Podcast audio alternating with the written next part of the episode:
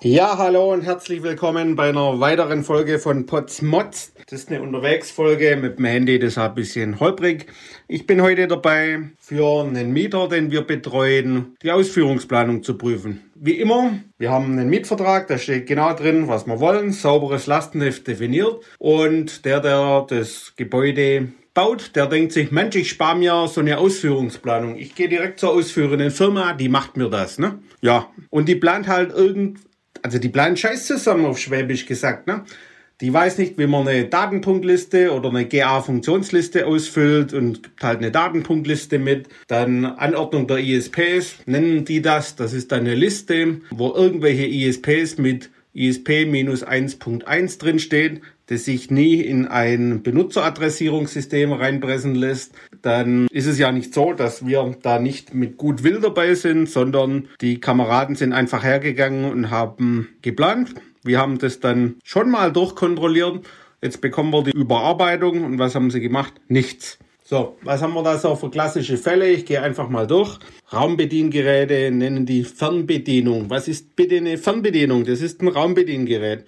Dann wird es nicht in der Legende geändert, sondern einfach so. Dann gehen sie her und machen irgendwelche Jalousiemotoren. Es ist nirgends beschrieben, wie man mit dem Kabelweg dorthin kommt ob in der Decke oder auf dem Fußboden oder sonst irgendwie. Das ist ein Riesenproblem, wenn man sowas zum Beispiel nicht bedenkt oder plant. Und nachher ist man der Ausführung. Dann sind sie noch und haben eine GA-Funktionsliste jetzt im zweiten Step ausgefüllt. Das ist aber sowas von grottig. Die haben einfach keine Ahnung, wie man sowas macht. Dann haben sie Grundrisse nicht typisiert, dass man sagt, okay, Raumtyp 1, Raumtyp 2, Raumtyp 3. Es gibt nicht mal ein Regelschema dazu. Eine Funktionsbeschreibung von Bürogebäude, fünf Etagen, besteht aus acht Seiten, wo drin steht, ja, die Lüftungsanlage, die heizt und kühlt. Also wirklich, da muss ich mich echt mal wieder aufregen. Und jetzt sagt man, wir gehen dann her und sollen doch nicht zu böse sein, wenn wir das korrigieren und da Fragen dazu stellen. Ja, aber verdammte Hacke, wenn ich es jetzt nicht tue, vor der Ausführungsplanung, wenn es überhaupt eine sein soll,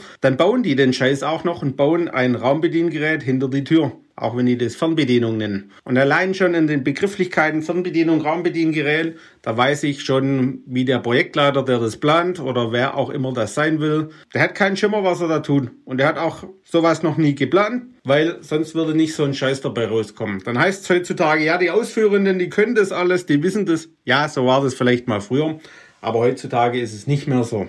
Heutzutage sucht man sich einen guten Planer, der kriegt es aufs Papier, der Bauherr sagt, ja, so will ich's und dann wird das Projekt auch was. So haben wir es gerade in einem Bürogebäude in München. Das ist ein großer Generalunternehmer, der ist mit Lean Construction unterwegs. Der spricht nicht nur drüber, sondern der tut's auch. Und ja, der kann heute schon sagen, ein Jahr bevor er dort in der TGA loslegt, wo sind welche Züge unterwegs, dass er mit drei Zügen die Hütte machen will.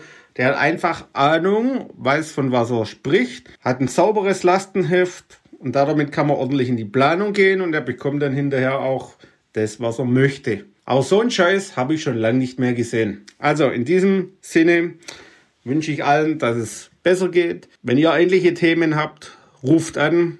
Ich reg mich da manchmal dann auf, aber nur kurz daheim im Büro. Und dann korrigieren wir das, weil jeder einzelne Strich in der Planung hat heute Faktor 1 in der Planung, Faktor 10 in der Ausführung, was es kostenmäßig angeht und Faktor 100 nachher im Betrieb, wenn man oder im Umbau, wenn es schon gebaut ist.